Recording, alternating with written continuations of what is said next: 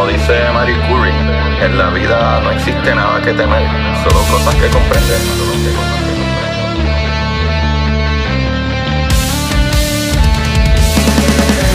Recuerden correr y buscar la manera de aprender que más le divierta.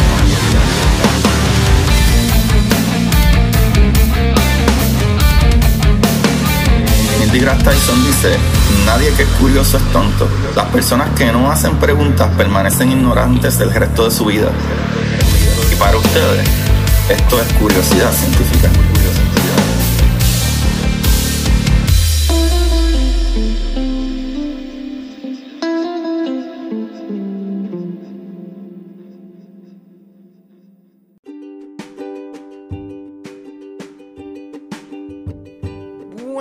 Curiosidad Científica, bienvenidos sean todos a otro episodio más de Curiosidad. Con ustedes le habla su host Agustín Valenzuela, trayendo las maravillas del universo.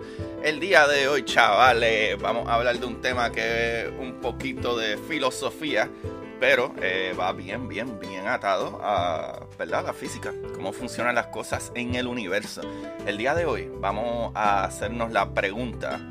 Eh, el universo está en rotación, está girando. Ah, muy importante, papá, porque cuando hablamos de el universo, que si está en rotación o no, tú puedes pensar lo que está en el universo. ¿Sabes? Planeta, eh, galaxia, cúmulos de galaxias y todas esas cositas.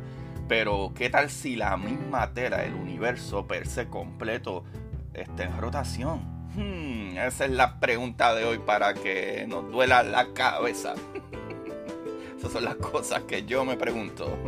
Eh, Corillo, eh, gracias a todos que le dieron play a este programa por primera vez y los que le siguen dando play. Y por favor, por favor, compartan estos capítulos y me pueden conseguir a mí en Curiosidad Científica Podcast, así todos juntos en Instagram y, y Twitter y todas esas cositas así. Búsquenme por ahí, Corillo, para ¿verdad? que me comenten y me taguen. Y así eso me ayuda un montón, por favor.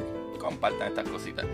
Pero vamos a lo que vinimos. Pero yo creo que primero tenemos que explicar, eh. Ciertas cositas. Y es que, primero que todo, hay ciertas leyes, ¿verdad? Que le llamamos leyes, ya que son leyes que vienen desde las leyes de movimiento de Newton y todas estas cosas.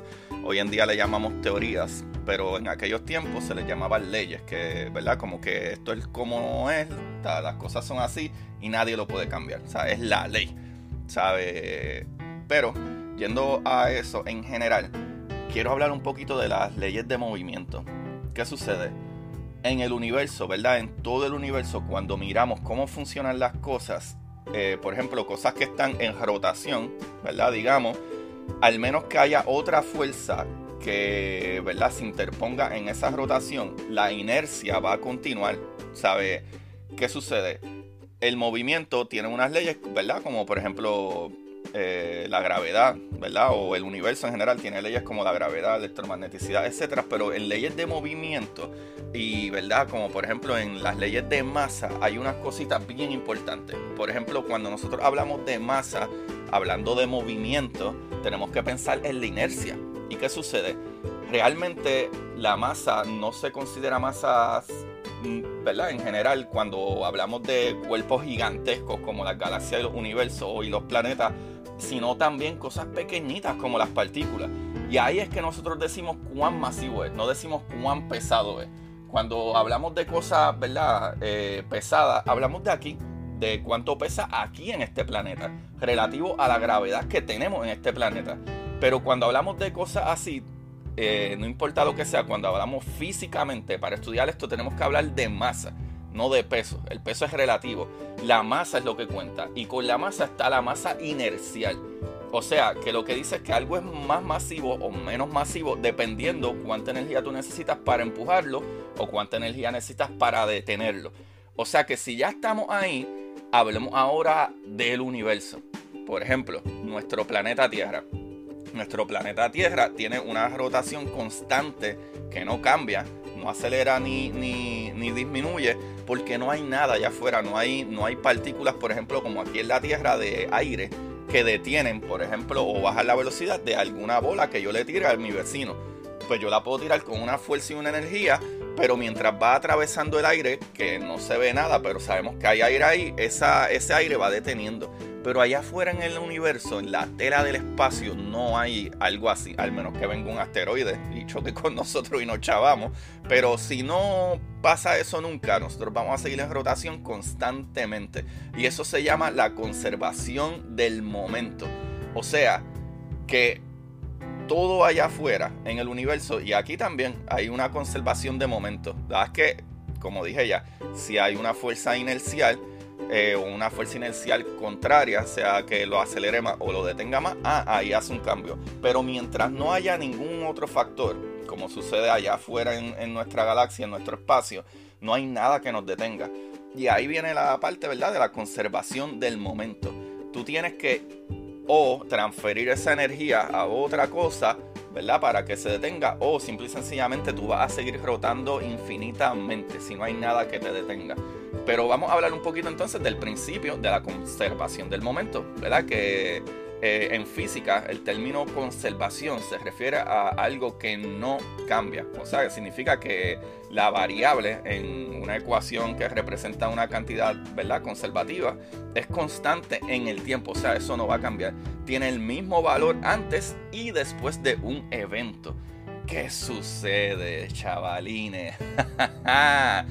cada vez que nosotros observamos, ¿verdad? Miramos hacia afuera, todas las cosas en el universo, ¿verdad? Desde, desde ahora, la, luna rota alrededor de nuestro planeta, nuestro planeta rota alrededor del sol, el sol rota alrededor de la galaxia, la galaxia tiene una rotación alrededor del centro de la galaxia, ¿verdad? Que, que ahora mismo sabemos que hay un hoyo negro súper masivo en el centro de nuestra galaxia, pero todo está en rotación y esa galaxia rota, ¿verdad? Alrededor de este cúmulo, ¿verdad? De galaxias. Y todo ese cúmulo también tiene una rotación. Que incluso lo más sorprendente de todo es que por eso es que entra, ¿verdad? Este, esta teoría de la materia oscura.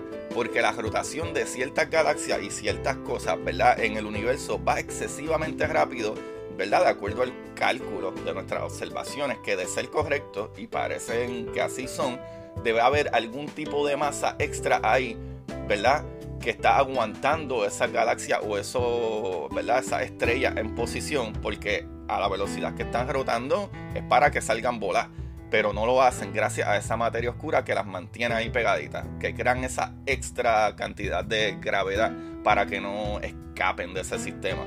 Y obviamente hay pruebas de esto, hay pruebas de que nosotros vemos la, ¿verdad? las distorsiones ¿verdad? De, la gravedad de la tela del espacio que hay cúmulos de algo ahí que no podemos ver, lo cual interpretamos que pues esto debe ser materia oscura. Pero virando para atrás, una vez, una vez, estamos hablando ya de, ok, todas las cosas giran en el universo, todas las cosas tienen ese movimiento, ¿qué sucede con el mismo universo?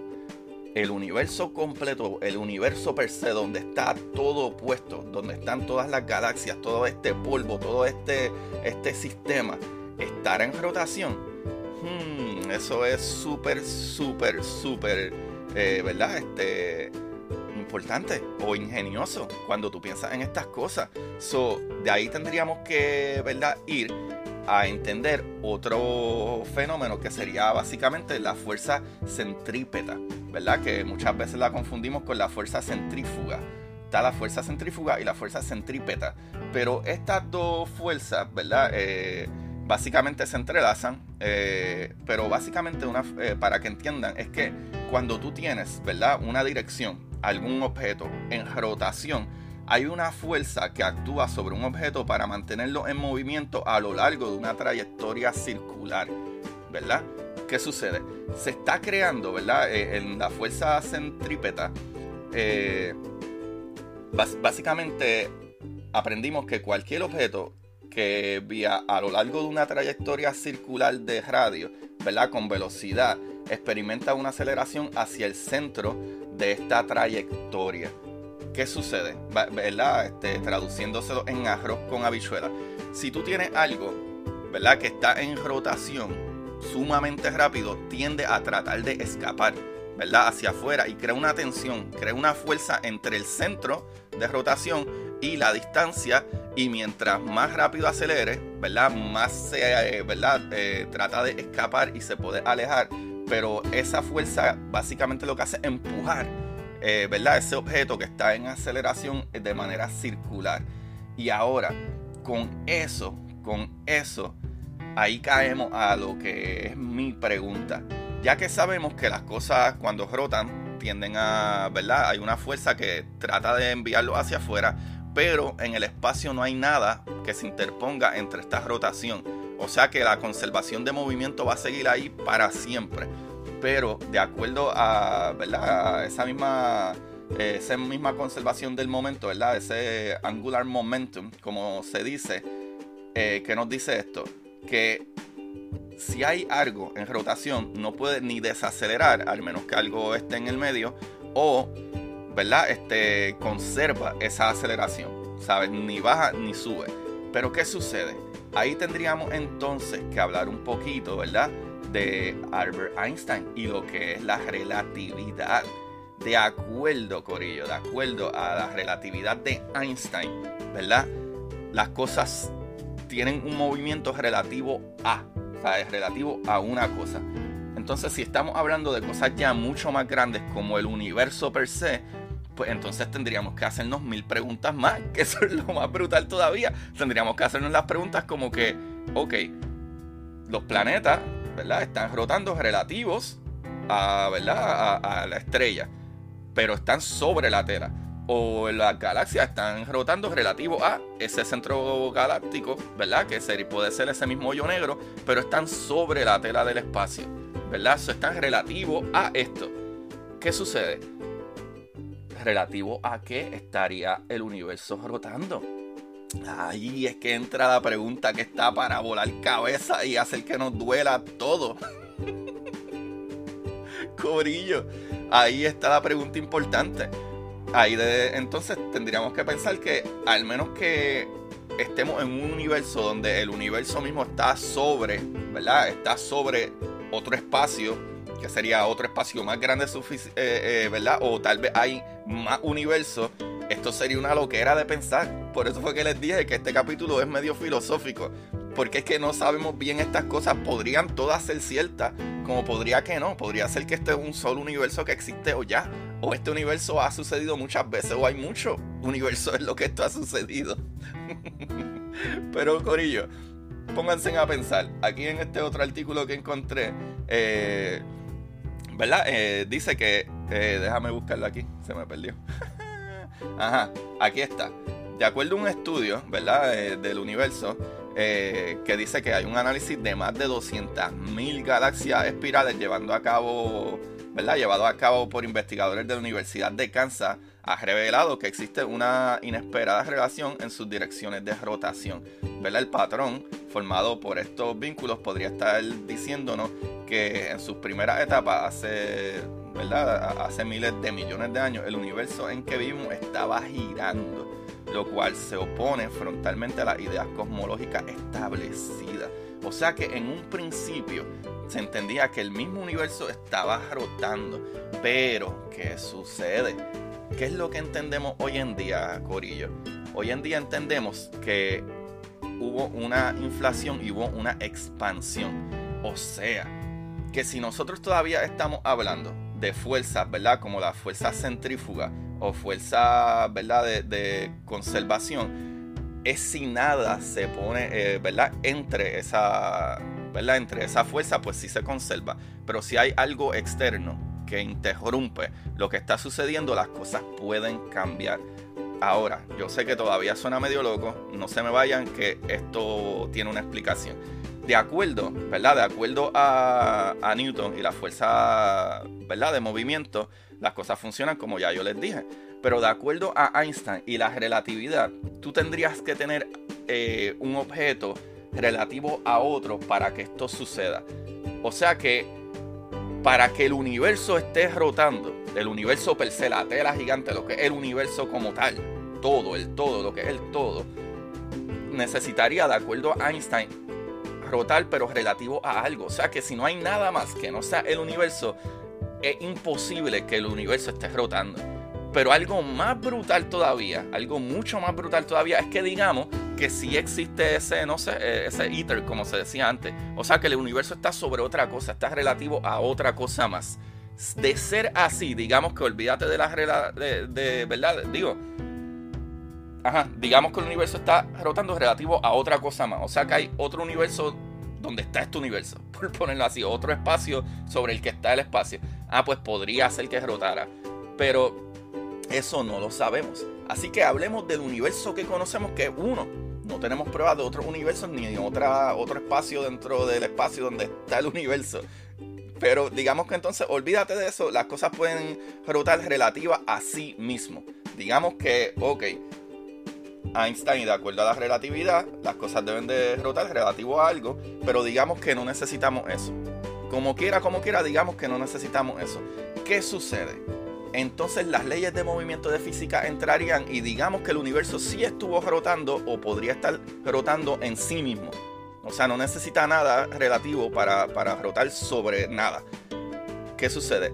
de acuerdo a la expansión, la inflación, expansión y la continua ¿verdad? Eh, eh, energía oscura que sigue expandiendo el universo, esto nos dice, de acuerdo a los cálculos que hay hoy en día, y lo que entendemos, que como quiera, como quiera, es imposible o casi imposible que si en algún momento el universo estuvo rotando en sí mismo, ya no podría estar haciéndolo. ¿Por qué? Volvemos entonces a la fuerza centrífuga o fuerza centrípeta. ¿Qué pasa? Fuerza centrífuga, ¿verdad? Que es lo que hacen básicamente las bailarinas de ballet.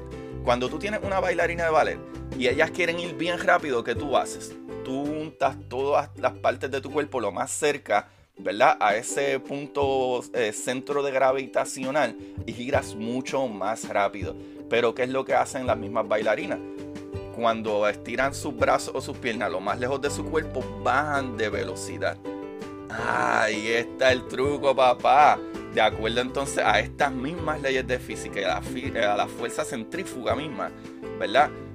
Si el universo que sabemos que está en expansión y está acelerando su expansión y se ha seguido acelerando, aunque en algún momento hubiera estado girando, lo cual todos los físicos piensan que no, pero de haberlo hecho, ya gracias a esta aceleración y a la expansión, o sea que cada vez la misma tela del universo, el universo se sigue alejando más y más y más de su mismo centro de donde comenzó, eso hace que la velocidad de rotación disminuya y básicamente se detenga. Ahí lo tienen, chavales. El universo estará rotando en sí mismo o estará rotando de estar rotando sobre qué. Ah, de acuerdo a Einstein, esto es imposible ¿verdad? De acuerdo a la relatividad, pues estaría, necesitaría rotar relativo a algo, sobre algo o alrededor de algo. Pero de acuerdo a, ¿verdad? Que digamos que no necesitamos eso. Y otros científicos dicen que, ¿verdad? De acuerdo al mismo Newton, que las cosas pueden rotar relativo a sí mismo. Mm, esto, como quiera, sería bien difícil de que siga esa rotación, ya que la expansión y aceleración del universo alejarían ¿verdad? El mismo universo de su centro de gravitación como lo hacen las bailarinas. Ahora mismo vayan y vayan a YouTube y escriban bailarina, fuerza centrífuga y van a ver cómo ellas si estiran sus manos o sus piernas o whatever, eh, desaceleran, pero cuando las ponen mucho más cerca de su centro, ¿verdad? De su centro de eje o centro gravitacional, acelera. Y sabemos que nuestro universo está en expansión, o sea, en desaceleración. Así que de acuerdo a lo que yo creo y me encantaría que quien escuche esto me tengamos una conversación al respecto y se, ¿verdad? Si tiene una mejor contestación sobre eso y tengamos una discusión súper bella y excelente. Corillo, esta información la saqué de ES Academy.org eh, de OK Diario, de OTECH .uaeh.edu.mexico o MX, de physicalab.com, de concepto.de, de europapress.es, de mundooculto.es y ahí lo tienen, Corillo. Mucha, mucha información. Corillo, ya ustedes saben dónde conseguirme. Búsquenme como Curiosidad Científica Podcast en Instagram y ahí pueden conseguir los links para mis libros que me pueden ayudar apoyándome o me pueden escribir directamente a mí por el Instagram Curiosidad Científica Podcast y yo les hago llegar el librito bien chévere con unos stickercitos eh, autografiados y dedicados. Eh, los pueden conseguir por ahí o pueden ir directamente a Amazon y buscar mis libros como Curiosidad Científica, El Universo en Arroz con Habichuela y el libro de La Exploradora Titán, que ese libro no es para niños, tiene, tiene muchas partes de un PG-3, podría yo decir. Eh, pero nada, Corillo, ahí lo tienen. También pueden apoyarnos en el link en la descripción desde 99 centavos al mes. 99 centavos, Corillo, eso es nada al mes. Y los que puedan aportar un poco más, pues muchísimas gracias. Y muy importante, mano, vayan y chequense en mi Patreon, patreon.com slash Agustín Valenzuela para que lean las historias cortas que están brutales. Y tengo mucho feedback muy, muy bueno y estoy muy, muy feliz por ese trabajo que estoy haciendo. Eh, vienen nuevos proyectos por ahí, así que estén pendientes que aquí lo que hacemos es seguir creando contenido cada vez más y más para ustedes. Y esto es, mira, libre de costo, aunque viene muy bien si nos pueden apoyar con un granito. Y lo más importante que no les cuesta nada es que por favor compartan, compartan, compartan estos capítulos, envíenselos a todas sus amistades y subanlos a las redes y taguenme. Así que muchas, muchas gracias, se cuidan un montón y ¿verdad? Este, como siempre, busquen la manera de aprender que más le divierta. Chequeamos, mi gente. Bye, bye. Y para ustedes, esto es curiosidad científica.